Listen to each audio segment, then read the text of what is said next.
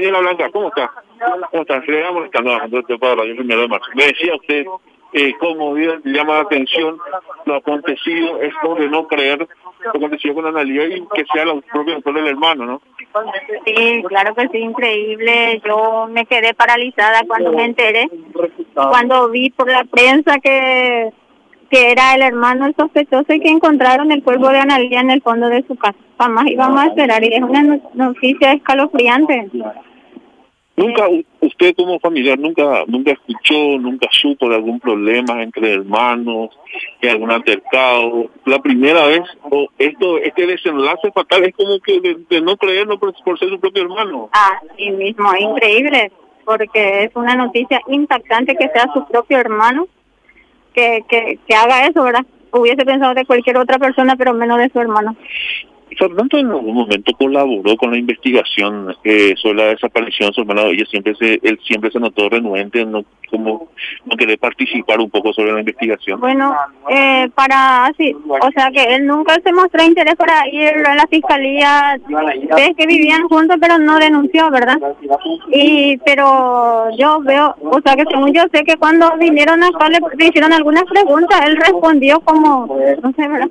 Ella tiene, ellos, ellos, tienen otra hermana. Liliana eh, sería la que encabezó el pedido de la búsqueda de la hermana. Sí, Liliana hizo la denuncia, he visto en la hoja de la denuncia el 7 de diciembre. El 7 de diciembre. ¿Y qué le pudo decir la fiscalía? ¿Usted estuvo presente a la hora de retirar el cuerpo o, le tocó bastante y no quiso estar? No, yo miré cuando estaban abriendo y era muy fuerte, me, me caí, entonces me retiré nomás. Y eh, cuando lo estaban retirando sí la vi también, pero no conversamos todavía, después vamos, seguramente nos va a dar informe después de, llevarle a la morgue y hacer el estudio. No pudo hablar todavía con la gente de la fiscalía tampoco. todavía solo. Ahora, acerca del trabajo de la fiscalía, ¿cómo vio usted eh, eh, en este tiempo? Siete meses desaparecido, ahora hoy se encontró por aproximadamente un mes, eh, tuvo conocimiento la, la gente de antisecuestro y a partir de ahí, ¿qué? ¿Cómo ve usted el trabajo de la fiscalía hasta el hallazgo de hoy?